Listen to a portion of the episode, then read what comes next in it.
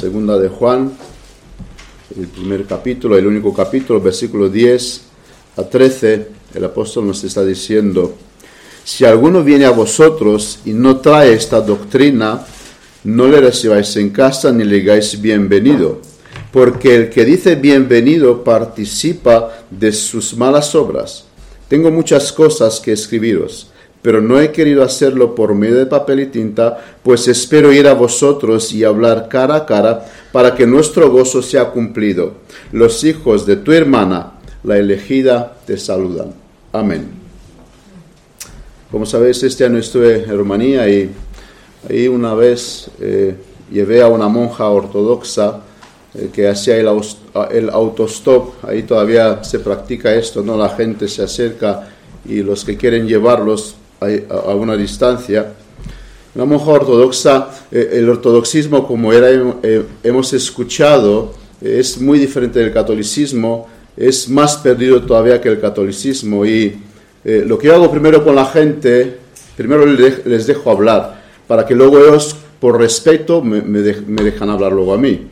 Y ella me contaba su historia, como estuvo en Israel, me hablaba ahí de cosas eh, espirituales que vivió, cosas eh, fuera, fuera de lo normal, algunas experiencias sobrenaturales según ella. Y luego le hago una pregunta, le digo, ¿y qué tengo que hacer yo para recibir la vida eterna? Eh, una mujer que tenía más años de monja que yo de vida. Y me habló de que tengo que ser buena gente, me habló de la ley, que tengo que ser correcto, ser honesto, eh, me decía que, bueno, que vivas una vida bien y, todo eso. Luego empecé a hablarle yo y, le dije, pero tú nunca me has hablado de, de, Cristo, de, del perdón por mis pecados a través de Jesucristo. Ya se ha dado cuenta que soy de otra religión y ya no quiere hablar más, incluso quería bajar del coche, pero y, me dijo, bueno, veo que tú eres de otra religión, cada uno con su religión, eh, bueno, si tú eres así, como que no pasa nada, cada uno somos con nuestras religiones. Eh, ¿Por qué os cuento esto? Porque nuestra época en la que vivimos es caracterizada por el relativismo, cada uno con su religión. Todo es, todo es relativo, nadie tiene la verdadera, eh, nadie tiene la verdad absoluta. Y se nos dice que debemos aceptarle a todos, sean musulmanes, sean bautistas, sean adventistas, católicos, carismáticos, todos deben ser aceptados, eh, no hay que eh, contradecirnos, cada uno con su fe, cada uno con su religión. Y no solo esto, verdaderos cristianos, verdaderos eh, gente, bueno, mucha gente cristiana, de verdadero cristiano no, aunque también, también hay algunos, mucha gente cristiana eh, están de acuerdo que no debemos eh, entrar en polémicas sobre temas que nos difieren los unos de los otros. Es mejor guardar la paz, dicen ellos, que busquemos la paz y si hay algo que mm, no estamos de acuerdo, dejémoslos de un lado, pero que sigamos buscando, buscando la paz. Eh, yo les daría la razón. Si Biblia nos hubiese enseñado esto, pero parece que la Biblia nos enseña otras cosas, lo que acabamos de leer en nuestro versículo. Ahora también hay que hacer una, aclaración. Hay temas importantes y temas no tan esenciales. Eh, por ejemplo, no es lo mismo decir que puedes comer carne o no puedes comer carne, beber vino o no beber vino, beber vino, que negar la Trinidad. Son cosas esenciales y son cosas no tan esenciales. Hay temas principales y temas secundarios. Por ejemplo, eh, no vamos a aplicar este texto con nuestros hermanos presbiterianos, que tienen algunas cosas que nos difieren. Pero sí, vamos a aplicar este texto con aquellos que adoran a la Virgen, que adoran a los santos. Eh, dice Martin Henry, Cualquiera que no profesa ni predica la doctrina de Cristo, respetándole como Hijo de Dios y la salvación de la culpa y del pecado por medio de él, no deben ser notados ni tomados en serio. Pero en obediencia a este mandamiento debemos demostrar bondad y buen espíritu a los que difieren de nosotros en asuntos menores, pero sosteniendo firmemente toda la doctrina importante de la persona de Cristo y de la santa salvación. ¿Y qué de, de los arminianos? ¿Cómo debemos reportarnos? Podría preguntar alguien. ¿Aplicaríamos este, este versículo? Nosotros somos una iglesia reformada, calvinista, y, cómo teníamos que reportarnos con nuestros hermanos, eh, con nuestros hermanos arminianistas. Esta semana eh, hablaba con uno de ellos, un hombre muy contra el calvinismo, muy radical contra el calvinismo, eh, muy tajante contra las doctrinas de las gracias. Incluso él me consideraba a mí sin salvación por haber creído, en sus palabras, estas doctrinas del demonio que son sacadas por un criminal. Bueno, nosotros no vamos a decir estas palabras de ellos, tampoco le vamos a quitar la salvación porque son arminianos, porque si observamos los arminianos, cuando decimos arminianos, eh, son de muchas clases. Los católicos son arminianos, eh, los testigos de Jehová son arminianos, los carismáticos son arminianos, pero también John Wesley fue arminiano, eh, Tozer fue arminiano. Ahora, no es lo mismo un arminiano como Wesley, que el Papa Francisco, aunque los dos son arminianos. Eh, a mí me gustaría ser como Wesley, aunque soy arminiano, porque este hombre eh, ha tenido una vida extraordinaria. Y si yo tenía que elegir, no llegar a entender las doctrinas de, de la gracia, pero tener la vida de John Wesley, yo elegiría ser John Wesley. Porque, eh, porque lo que cuenta también es nuestra vida delante de Dios. Ahora, no estoy diciendo que no es importante la doctrina, pero sí que, hay muchas clases de, arminianos. Hay buenos creyentes arminianos que son nuestros hermanos, que también hay muchos que no lo son, como también hay muchos calvinistas que, no, son, nuestros hermanos porque no conocen a Cristo. Eh, en Marcos se nos relata un caso. Era un joven, eh, eh, los, discípulos ven un, hombre que sacaban, eh, que hacía milagros en el nombre de Jesús y ellos le paran. Y Jesús les dice, no se lo prohibáis, porque ninguno hay que haga milagros en mi nombre que luego puedan decir mal de mí. Era un hombre, decían los discípulos, ellos no vienen con nosotros, Señor, ellos no nos siguen a nosotros. ¿Qué hacemos con él? ¿Lo paramos? Dice el Señor, no, no lo paráis, porque el que no habla mal de mí está con nosotros. Y con esto no quiero decir que no es importante la doctrina, pero si nosotros llegamos a ver algunos aspectos que ellos no lo ven, si han nacido de nuevo, ellos son nuestros hermanos. Pero Juan se refiere aquí a gente que no conoce a Dios sus expresiones no conocen a Dios. Y muchos arminianos conocen a Dios, con lo cual no vamos a tratar, y no vamos a aplicar este versículo con estas personas. Entonces, ¿cómo tratar a, nuestros amigos arminianos?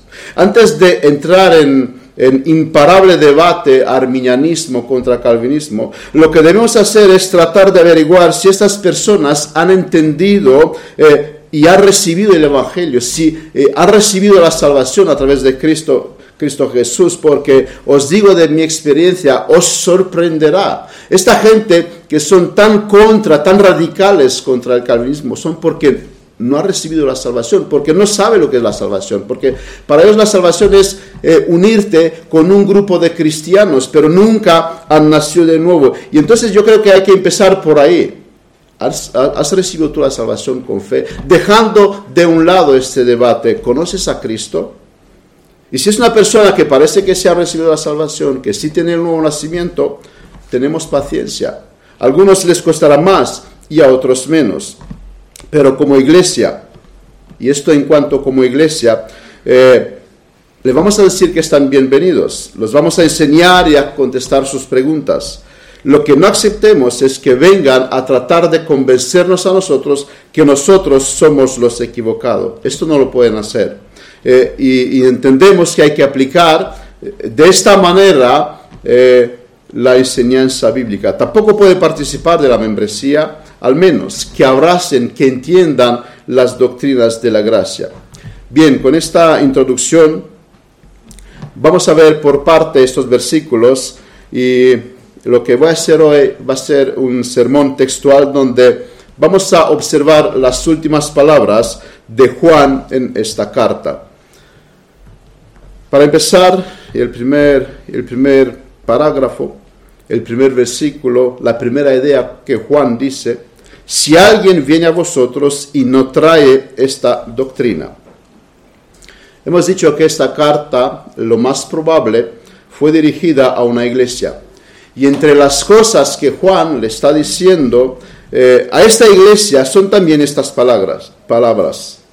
Tengamos algo por seguro. Hermanos, han habido, habrá y los hay al, alguienes, como Juan les llaman aquí, que vendrán a nosotros para convencernos de lo que creemos de lo que creemos que está mal. Y de esto no nos vamos a librar toda nuestra vida. Satanás tratará de engañar. Si, si sería posible incluso a los elegidos. Lo consiguió con Eva, como hemos escuchado en el texto adicional. Intentó con Cristo. ¿Cómo no lo va a intentar? Intentará con nosotros. Somos expuestos al peligro de irnos detrás de otras doctrinas. Los Gálatas, tenemos el testimonio de ellos, cayeron en esta trampa y Pablo tuvo que lidiar y trabajar duro para corregir a los Gálatas que cayeron, cayeron en esto somos expuestos al peligro y tenemos que tener mucho cuidado, porque vivimos tiempos donde el cristianismo está muy dividido. Hay multitudes de doctrinas eh, que unos no comparten con otros. He escuchado voces que claman unión y que sería bueno que nos unamos todos los cristianos, que formemos un grupo. Y esto parece que suena muy espiritual a la primera vista, pero no es lo que enseña la Biblia. Juan dice, si alguien viene a vosotros y no trae esta doctrina, no lo recibáis en casa. Disciplina. ¿Para qué vamos a disciplinar a alguien? Hay iglesias donde la disciplina no se aplica, aunque es una doctrina bíblica. Este, año eh, hay un escándalo también en Rumanía donde eh, hay un pastor por, por el medio y se le acusa de algunas cosas, ¿sabes lo que él dijo?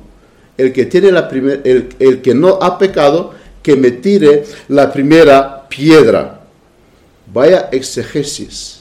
O sea, puedo hacer lo que quiero, puedo hacer lo que me da la gana. Y si alguien tiene algo contra mí, primero que no tenga ningún pecado. Es lo que él ha entendido que enseña la Biblia. O sea, vamos a pulverizar la disciplina porque a nadie podemos disciplinar porque no hay nadie aquí que no tenga pecado sometimiento. ¿Para qué vamos a someternos, a un hombre, a un pastor? ¿Por qué le vamos a hacer caso? ¿No es mejor tomar la Biblia, leer y, escuchar solo lo que la Biblia enseña? De nuevo, cuán espiritual. ¿Y cómo no, no, no, nos hemos dado cuenta hasta ahora que no necesitamos pastores, que ya que tengamos la Biblia nos es suficiente? O la adoración. ¿Por qué no hacerla de una manera que todos se vean implicados? Nuestros jóvenes, los niños, y así conseguimos detenernos y así no se nos van al mundo. Traigamos al mundo en la iglesia y así los tengamos siempre con nosotros. Son algunos ejemplos. De estos, algunos, como dice Juan, vendrán a nosotros intentará decir, eso es un buen camino. Mira, podemos conseguir tal y tal cosa si hacemos esto. Juan habla aquí de una doctrina. Y cuántos dolores de cabeza nos hubiera ahorrado si Juan lo hubiera nombrado. La doctrina católica romana o la doctrina ortodoxa o bautista o, o adventista. Pero Juan no la nombra. Aún así, él habla de una doctrina. Aún así, hay por medio una doctrina. ¿Y cuál, cuál sería esta doctrina? Hay una doctrina que es verdadera y bíblica y Juan hace referencia a ellas. Y nosotros debemos de esforzarnos en encontrarla. Y cuando la hemos encontrado, debemos saber argumentar por qué creemos que nuestra doctrina que hemos abrazado es la doctrina sobre cual Juan habla aquí. Debemos ser plenamente convencibles. De aquí eh, la importancia de definir lo que creemos y de tener una confesión de fe. Eh, hay quienes no están de acuerdo con esto. Ellos dicen, mi confesión de fe es la escritura. Y el pastor muchas veces nos habla sobre esto. ¿Cuánta ignorancia? Los demonios también creen y tiemblan. Tú no podrás conocer la doctrina de ellos, lo que uno que eh, dice esto cree. Este año también visité eh, algunas iglesias en Rumanía donde prediqué y eh, en una de ellas algunos se alarmaron porque he tocado algunos temas que ellos no compartían y, y eso es debido a ellos. Eso es su culpa porque no conocían mi doctrina. Me han puesto a predicar sin conocer mi doctrina. Pero esto no pasará en esta iglesia. Aquí nadie va a predicar si antes no conocemos muy bien su doctrina. Y esto no ocurre en otras iglesias. Ahí uno predica una cosa, por la mañana, mañana se puede predicar todo lo contrario y nadie lo nota.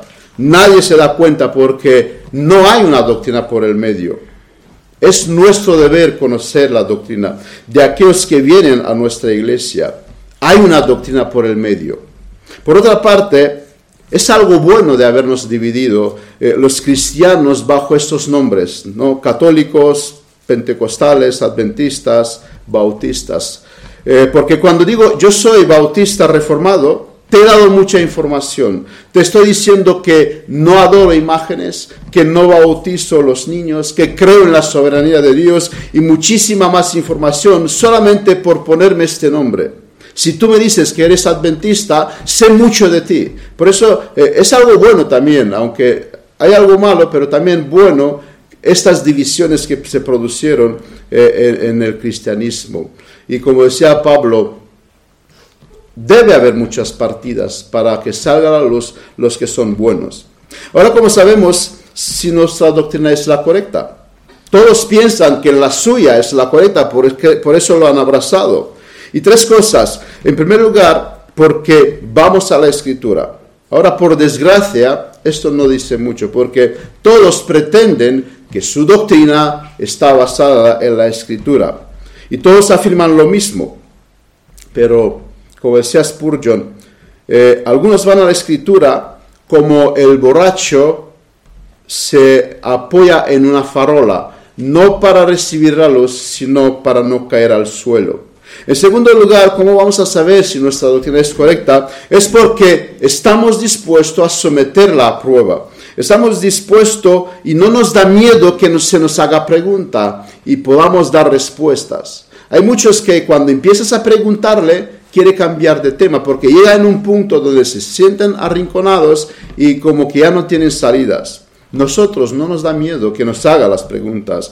Y el tercer, el tercer eh, método de probar nuestra doctrina es que durante los siglos los cristianos verdaderos, los cristianos eh, piadosos predicaron estas doctrinas.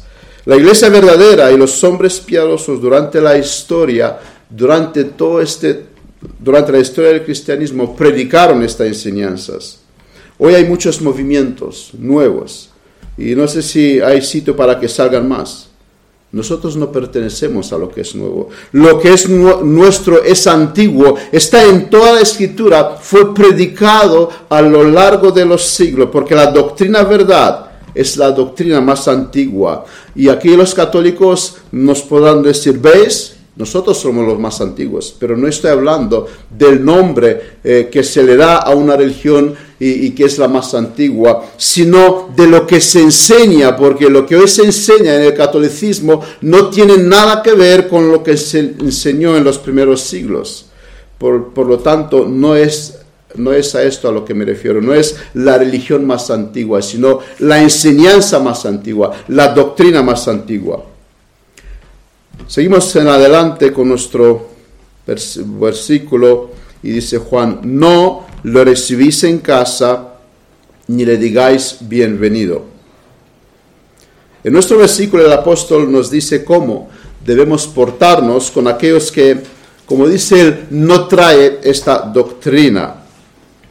Y a, la que, y a la que él se refiere es a aquellos que no andan en los mandamientos de Dios, los que niegan las doctrinas, aquellos que en, cuyos corazones no fue derramado el amor de Dios. ¿Cómo debemos relacionarnos con estas personas que predican otro evangelio? Y Juan nos da aquí la respuesta. Pero para la cristiandad de nuestros días es difícil de asimilar lo que Juan nos enseña aquí. Y más, por un apóstol que es el apóstol, eh, como fue sobrenombrado, el apóstol del amor. ¿Y por qué Juan? ¿Por qué Juan nos da este mandamiento de no lo recibís en casa ni le digáis bienvenido? Hemos visto en el texto adicional o si Eva hubiera podido leer estos versículos y hubiera podido aplicar, ¿cuántas cosas se hubiera cambiado? Juan sabe la gran consecuencia de lo que puede ser la falsa doctrina, la falsa enseñanza. Pero tenemos también un ejemplo positivo, Cristo. Cristo en el desierto. Se le acercó Satanás y Cristo no lo dejó entrar en su casa. En primer lugar, lo que Juan no quiere decir es que no, quiere, no, significa que no tenemos que ser amables con aquellos que eh, tienen doctrinas erróneas, que tienen eh, doctrinas herejes. Nuestro Señor recibía a los, religiosos, conversaban con ellos. Vemos en Juan 3, eh, Cristo recibe a alguien de la categoría como, como él decía, ni vosotros entráis, ni a otros dejéis que entre en el reino de los cielos. O sea, Cristo recibe a Nicodemo, un hombre que tenía tanto, tanta falta de conocimiento. Ellos necesitan escuchar el Evangelio. Vemos a Pablo en Roma que, él permaneció, dice la escritura, dos años enteros en una casa alquilada y recibía a todos los que a él venían. Y seguramente venían gente que tenían doctrinas erróneas, doctrinas herejes. De aquí vemos que este texto no nos eh, insta a tener una aplicación literal. No se trata de una aplicación literal. Si los testigos de Jehová golpean a tu puerta, recíbelos en casa y predícale tú el Evangelio. Lo que Juan está diciendo, en primer lugar, es que existe una doctrina y debe ser conocida. Él habla de esta doctrina, es la única, debe ser definida y conocida. Y los hermanos debemos conocer y abrazar las doctrinas. Nuestras convicciones tienen que ser claras, no podemos vacilar en cuanto al Evangelio habrá aspectos de menor importancia, pero aspectos de mayor importancia y no podemos dudar de ellos. No es lo mismo comer o no comer carne, pero sí la persona de Cristo y la Trinidad. En segundo lugar, Juan habla en plural. Si alguien viene a vosotros, de nuevo, eh, un argumento que esta señora es una iglesia viene a vosotros. Lo que Juan está diciendo es que no podemos dejar que alguien con una doctrina diferente a nosotros se nos pueda unir y formar parte de nuestro grupo. Juan habla aquí de que Él viene a nosotros para traernos su doctrina. Él quiere introducir eh, en nuestra iglesia su enseñanza. Él quiere que nosotros creamos lo que Él cree y esta persona no puede ser admitida. Esta persona tiene que ser rechazada. Nuestras convicciones son firmes, las creemos, no dudamos de ellos, de ellas. Y aquel que intentará cambiar recibirá nuestro rechazo. Y eso no es falta de amor. Eso es lo que la Biblia enseña. Eso es lo que Juan nos instruye que hagamos aquí. Estas personas deben sentir nuestro rechazo. Y esto por su enseñanza, no le digáis bienvenido. Y si existen personas que se sintieron rechazadas por nuestra iglesia, no, las debemos, no les debemos pedir perdón. Eso sí, si el rechazo eh, fue por otras causas que sus creencias y sus prácticas. La separación de personas que no creen lo mismo que nosotros, es algo, vemos aquí, bíblico. Y esto es lo que Juan está diciendo aquí. Por supuesto, que puedan venir, sentarse, escuchar, pero nunca pertenecer como miembros a la iglesia. La situación es lamentable en la que se encuentran las iglesias de hoy porque no se han aplicado estos versículos. Vamos a hacer algo para, para que todo sea más divertido. Dejemos de un lado el, principio eh, regulativo de la adoración. Vamos a guiarnos por el principio normativo. ¿Para qué? Para que todo sea más dinámico. Y la, adoración es pulverizada. Hay personas que vienen con, estos, con estas doctrinas y Juan dice, no la dejéis en casa. En nuestros días hay una percepción equivocada de los cristianos. Se esperan de ellos que sean sonrientes con todo el mundo, que le den abrazo a todo el mundo que viene y que no discuta mucho sobre los que los difieren, que eviten de causar problema y buscar la paz, incluso con sacrificar las convicciones. Voy a detenerme para observar esta doctrina y traer algunos ejemplos que los vemos en toda la escritura. ¿Qué nos enseña la escritura? Eh, porque también hay un peligro de tomar unos versículos y, insistir sobre ellos y sacar de ahí una doctrina. Por esto voy a demostrar que toda la escritura nos enseña este principio de separación. En primer lugar, Dios actúa de esta manera. Lo vemos en el diluvio. Dios separa a Noé y su familia del resto del mundo. Lo vemos eh, con, cuando Dios separa a Lot y su familia de las dos ciudades, de las personas, de la gente que vivían en estas dos ciudades. Él separó a Israel del resto del mundo, le llamó pueblo elegido, se le reveló y un gentil no podría entrar en el templo. ¿Por qué? Porque así lo dispuso Dios. Y en un final también Dios separará a los hombres que creyeron en Él de los demás. En un final Dios separará eh, el trigo de la cizaña, las ovejas de las cabras. Él separará las vírgenes sensatas de las vírgenes insensatas. En segundo lugar, leemos un texto en Génesis. Por tanto dijo Abraham, hablando Sara, echa a esta sierva y a su hijo, porque el hijo de esta sierva no ha de heredar con Isaac mi hijo. Este dicho pareció grave en gran manera a Abraham a causa de su hijo. Entonces dijo Dios a Abraham, no le hagas caso a Sara, Abraham. ¿Es lo que dice? No, el texto no dice esto. No dice, Sara no tiene amor. El texto dice, no te parezca grave a causa de, del muchacho y de tu sierva. En todo lo que te, dijere Sara, oye su voz, porque en Isaac te será llamada descendencia. O sea, Sara le pide a Abraham que deseche a este hijo. Y Dios le está diciendo a Abraham, hazle caso. Hazle caso porque eso es lo, que hay que hacer. Eh, podemos pensar que Sara no actuó bien, pero vemos que Dios estaba con ella. Abraham le pareció grave, pero Dios confirma que Sara está en lo correcto. Abraham, tienes que desecharte de este hombre, Ismael. Él era hijo de Abraham. ¿Y crees que no le dolió a Abraham hacer esto? Nos duele tener que actuar en contra de nuestros intereses de esta manera. Y no nos es cómodo. Abraham no le fue nada cómodo tener que renunciar a este hijo. Era hijo suyo. Al final de cabo, era su hijo. Fue nacido en sus brazos. Puede que con lágrimas eh, el segundo día eh, le dio a su madre eh, pan y agua y se despidió de ellos. ¿Y mandándole dónde? A ningún lugar.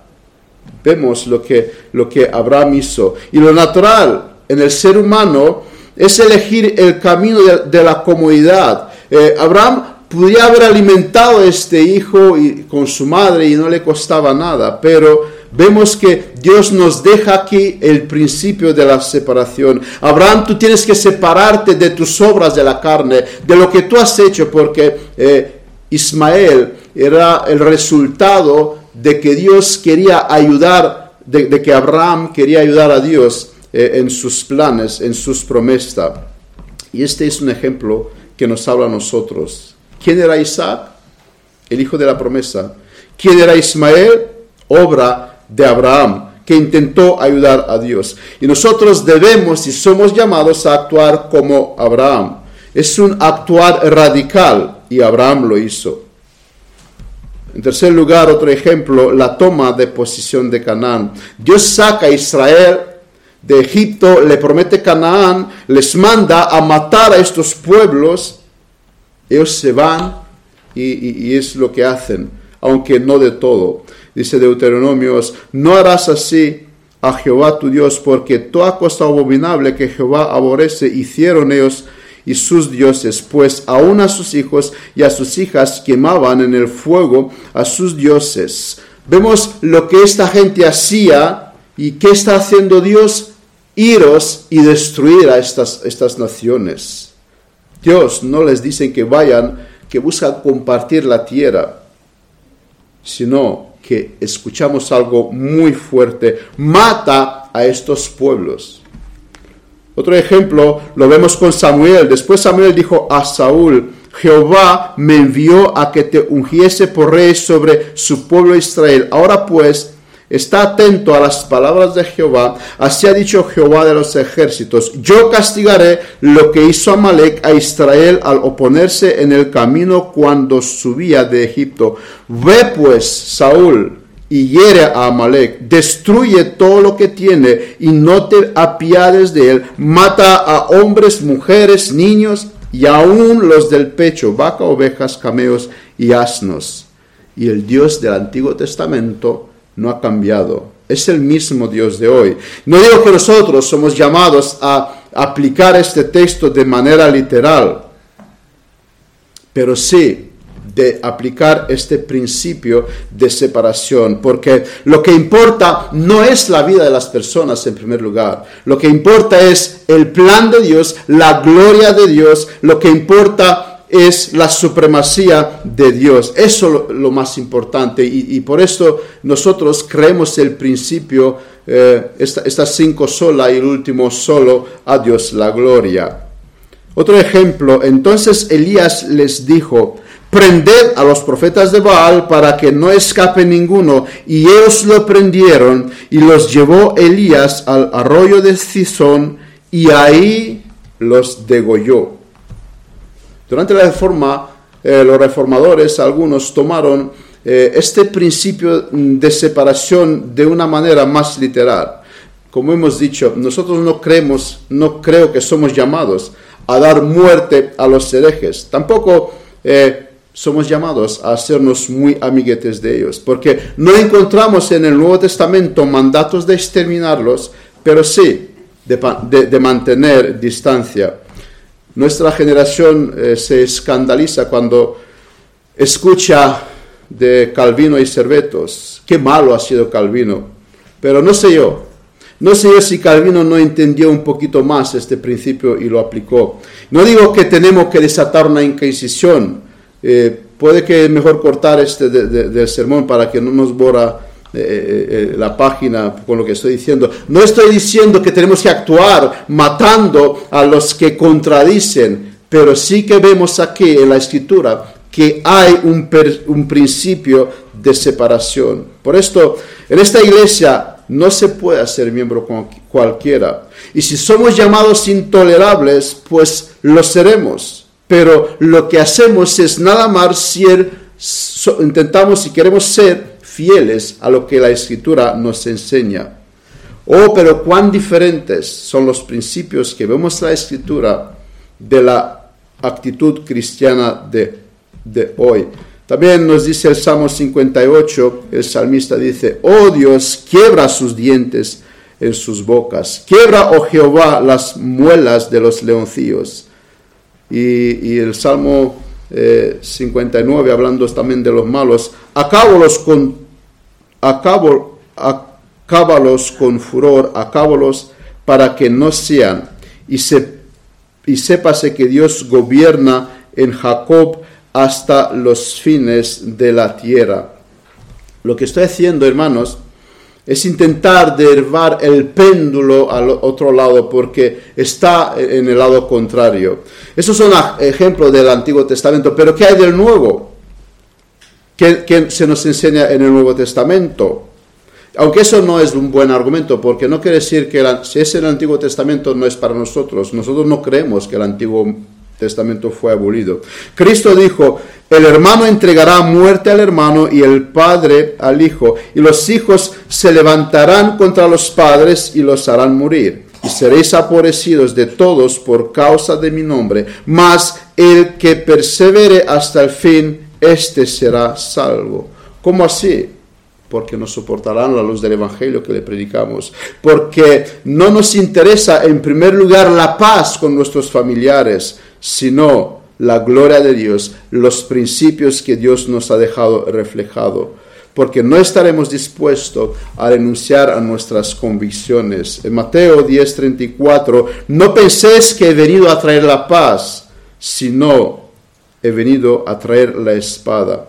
Pero lo que tenemos hoy son gente que parece decir que lo que dice Cristo aquí no debe ser tomado tan en serio. Ellos son capaces de encontrar un camino para que todos sean contentos. También Pablo enseñó, este principio en Corintios cuando dijo, sacad fuera este mal que hay en vosotros. De cierto se oye que hay entre vosotros fornicación. Y, él dice, ¿no debéis más bien haberos lamentado? Tan, tanto que alguno tiene la mujer de su padre y vosotros estáis envanecidos, eh, sacarle, sacarle, sacarle fuera a este hombre. Seguimos con, nuestro, con nuestro, eh, eh, nuestro sermón textual y sigue diciendo aquí Juan, el que le dice bienvenido participa en sus malas obras. Juan eh, está dando aquí algo por sentado. Y lo que él dice es que aquellos que no tienen la doctrina de Cristo, ellos tienen malas obras. Porque los que no tienen a Cristo y los que no tienen la doctrina de Cristo eh, son aquellos que están siguiendo, siguiendo en, sus malas vidas. Y esto, es, y esto es así porque por sus frutos los conoceréis. Solo los que están en Cristo tienen buenos frutos, todos los demás tienen malos frutos. Y eso es así porque todo aquel que tiene esta esperanza eh, en Él, dice Juan, se purifica a sí mismo así como Él es puro. Solo los que están en Cristo participan de esta purificación. La doctrina de Cristo purifica. Oh, pero dirán algunos, Él es un cristiano carnal. Este concepto moderno no es bíblico. No existe tal cosas como cristianos carnales. Los que tienen la doctrina de Cristo es porque están en Cristo y tienen buenos frutos. Los que no tienen la doctrina de Cristo no están en Cristo y tienen malas obras. Eso es tan sencillo, tan sencillo. Y en quienes no hay un proceso de santificación es porque nunca han empezado en la regeneración en el que no existe la esperanza, no existe purificación y no existe la salvación, porque muchos abrazaron la religión cristiana, pero nunca abrazaron a Cristo y a su doctrina. Por esto hay gente que predican otro evangelio. Por eso tenemos tantas cosas que lastimar en el seno de la iglesia. Y no tengo tiempo para explicar eh, estas obras de oscuridad que hay lugar en ellas. Observa los escándalos que implica eh, cristianos en nuestros días, escándalos sexuales, de avaricia, de ansia de poder, y observa la doctrina de estas personas. Hermano, es una realidad observar que durante la historia y, en la actualidad los calvinistas daron un mejor testimonio que los arminianistas. Durante la historia, eh, esto, esto es lo que ha pasado. Y no estoy diciendo, repito, que nadie me entienda mal, que los, los arminianos no son de Cristo, pero tú miras la gente hoy en día, los conocidos, los famosos, digamos, que son calvinistas, de buen testimonio. Yo no he escuchado eh, hablándose cosas mal, pero sí, todo lo malo que hay en el mundo, observa la doctrina de ellos, porque no se purifican, porque no tienen la doctrina de Cristo. Muchos de ellos me temo que no conocen a Dios y sus obras los demostrará. Juan está diciendo que no nos hacemos partícipes de las malas obras de alguien al decirle bienvenido. Estas personas, si los vamos a dejar entre nosotros, nos van a representar. Por eso somos tan vigilantes por eso aplicamos esta separación, porque si van a hacer algo indebido, manchará nuestro testimonio como iglesia, con lo cual somos llamados en guardar el testimonio de nuestra iglesia. Eh, yo tengo un compañero que es católico y un tiempo me bombardeaba con videos en YouTube los evangélicos que mal hacen y me enseñaba un montón de barbaridades y yo, como soy evangélico, pues pensaba que soy de ellos. Aunque intenté explicarle que esta, estas personas no me representen, que yo también condeno todo lo que hacen, su ignorancia era demasiada para poder entenderme. Y Satanás ganó una batalla más en manchar el testimonio de la iglesia, porque muchos miran dentro de la iglesia, eh, pero a través de estas ventanas que el Internet hoy está lleno, a través de los escándalos que el Internet hoy está lleno. Ah, esos son los cristianos, ah, esos son los evangelistas, esos son los protestantes, es lo que ellos hacen. Pues no queremos su doctrina, no queremos sus enseñanzas y Satanás una vez más gana una batalla. Tengo muchas cosas que escribiros, pero no he querido hacerlo por medio del papel y tinta. Aquí hay algo que va para los ministros. Juan tenía mucho que decir. Un buen ministro es aquel que tiene cosas que decir. No es aquel que llena el tiempo alocado para el sermón sin decir nada. Un buen ministro es como Juan que tiene mucho que transmitir. Pero para que esto ocurra, no le echemos solo la culpa, la culpa a este ministro. En, primer lugar, eh, es la gracia de Dios si le ha sido dada. En segundo lugar, es la responsabilidad de este ministro, pero en tercer lugar, es la dependencia de la oración de la iglesia. Spurgeon atribuía eh, su éxito a la oración de su congregación. Aunque esto va para los ministros, la congregación tiene que orar para que el ministro tenga mucha cosa que decir. Aquí también Juan demuestra mucha sabiduría y él dice que hay cosas que tengo que transmitirle, pero no lo voy a hacer en una carta por medio del papel. A veces eh, algunas cosas no se pueden hacer como las otras, aunque aquí le explica algunas cosas, las demás se las reserva para que se van a ver cara a cara. Eso es sabiduría, saber cómo actuar, saber cómo hacer las cosas. De nuevo Juan se dirige en plural. Vemos aquí eh, que la carta es dirigida a más personas y esas palabras despiertan nuestra curiosidad. ¿Cuál serían estas muchas cosas que Juan quiere transmitir? Dios no nos la reveló. Puede que sea algo que solo la señora tenía que escuchar, pero lo que debemos entender es que no son necesarias, porque si fueran Dios nos lo hubiera revelado. Tenemos un libro de más de mil páginas y esto es para nosotros y es lo que Dios quiso que nosotros sepamos. Y las demás cosas que no nos han sido reveladas no es nuestro problema. Debemos contenernos con lo que tenemos y tenemos mucho. Tenemos mucho. ¿Qué fue lo que Juan habló más tarde en esta carta? Muchos indagan, muchos quieren saber, muchos son curiosos, pero no nos debe importar. Lo que importa es lo que tenemos recogido en la escritura. Y esto es para nosotros. Sigue Juan, diciendo, espero ir a vosotros y hablar cara a cara para que nuestro gozo sea cumplido. No sé dónde estaba Juan en este tiempo cuando escribía la carta. Él deseaba hacer un viaje a ver a la señora.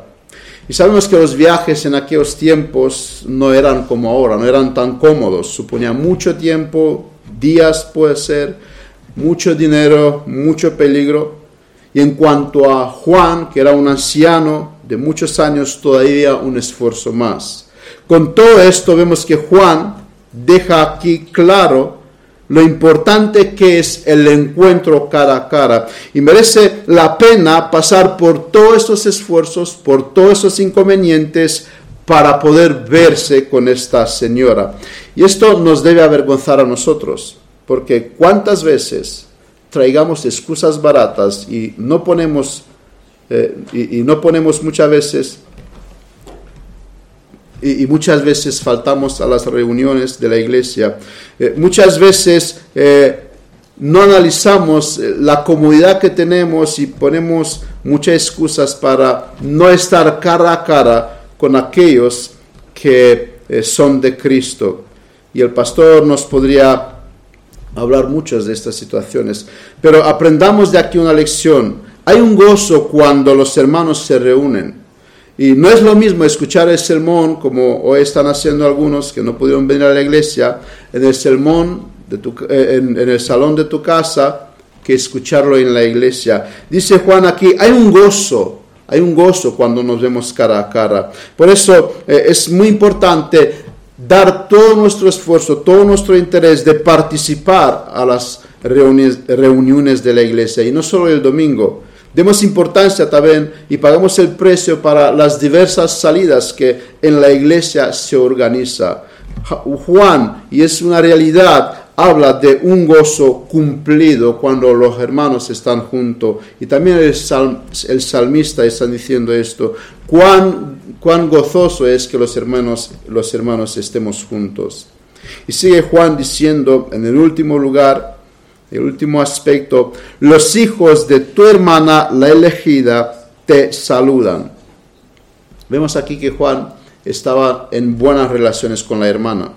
Decíamos que la hermana es y puede ser otra iglesia. Y decíamos que esta breve carta contiene palabras la que señora debe escuchar con urgencia. Y el último versículo no deja de ser sin importancia, porque aquí el apóstol le recuerda a la hermana, no estás solo. Tienes que escuchar, hermana mía, no estás sola. La hermana te mandan saludos. Aunque eres pequeña, aunque no tienes eh, mucho que ofrecer, pero, pero y la gente no te hace caso, pero la hermana está contigo, eh, contigo. Ella te manda saludos y debemos nosotros mandar saludos a los nuestros, sobre todo a aquellos que se sientan solos, aquellos que son desanimados, necesitan nuestros saludos. Esta, eh, esta iglesia necesitaba escuchar, alguien está pensando en ti. En segundo lugar, aparece aquí una palabra que parece de más, pero no lo es los hijos de tu hermana la elegida. Juan podía haber dicho, los hijos de tu hermana te saludan. ¿Por qué tiene que decirle la, la elegida? Juan es consciente de la dulzura, la paz que transmite la doctrina de la elección. Y una vez más le quiere recordar a esta iglesia, tú eres elegida, tú estás en pie porque Dios te eligió. Y Juan sabe consolar a esta iglesia que posiblemente estaba sola, recordándole, tú estás en, los ojos de Dios tú eres elegida, Dios ha puesto los ojos en ti. Así que aunque eres pequeña, aunque no puedes hacer mucho, tú eres de parte de Dios. Dios está mirándote con favor y con agrado. En conclusión, eh, está diciendo en, en Hechos Lucas 15, 24, por cuanto hemos oído que algunos que han salido de nosotros, a los cuales no dimos orden, os han inquietado con palabras perturbando vuestras almas, mandando circuncidaros y guardar la ley. Habrá, como hemos leído en este texto, personas que vendrán con doctrinas que no vienen de parte de los apóstoles. Como dice aquí eh, eh, el texto, personas a los que no dimos orden, pero consiguieron esta persona entrar en las iglesias y hacer un desastre. ¿Qué pasó en la iglesia de Gálatas? Lo que pasó ahí es que no se aplicó lo que Juan enseñó aquí. Algunos ponían la ley mosaica al lado de la salvación. Y tanto que determinó a Pablo a escribir una carta donde decía que lo que ellos hacen es alejarse del Evangelio. Es decir, el camino de ellos es dejarte fuera de la salvación. Es tan importante aplicar esto porque posiblemente nos lleva fuera de la salvación dejar a alguien que venga entre nosotros. Por eso Juan es muy consciente de este aspecto. Si alguien viene a vosotros, desecharlo. No lo recibáis en casa. ¿Por qué, Juan? ¿Por qué tenemos que ser tan drásticos? Porque posiblemente os deja fuera de la salvación. Nos quedan dos opciones. Ser tajante, como Juan nos enseña aquí, o dejar que ocurra el desastre. Así que, en primer lugar, para nosotros no va a ser la paz. Cristo dijo que vino a traer la espada y separar hasta los familiares. No importa, en primer lugar, llevarnos bien con los demás, sino importa el Evangelio, la verdad del Evangelio y la gloria de Cristo. No somos muchos, pero tenemos una multitud de nuestra parte que ya están en gloria. Tenemos a Juan Hus, a Juan Wycliffe, a Luther, Calvino, los reformados. Ellos pagaron un precio tremendo. Eh, nos cuesta darnos cuenta lo que significó para ellos no recibirlos en casa. A nosotros no nos cuesta tanto como a ellos. No somos llamados a pagar con nuestras vidas eh, nuestra posición pero paguemos el precio, el que se nos pida, porque queremos escuchar en aquel día, bien siervo bueno, temémosle a Dios y no vamos a temerles a los hombres. Los tiempos son tiempos de apostasía, que no seamos nosotros de los que apostatan, porque Juan enseña aquí que si hacemos esto, vendrá una consecuencia terrible. Por esto, guardemos estas palabras, estas enseñanzas en nuestros corazones y que Dios nos ayude en esto. Vamos a terminar en oración. Amado Padre, te damos muchas gracias porque tú nos has hablado. Te damos gracias por tu palabra, por la enseñanza que nos has dejado. Vemos como nuestros primeros padres cayeron y, y la destrucción vinieron a través del hecho que no te hicieron caso.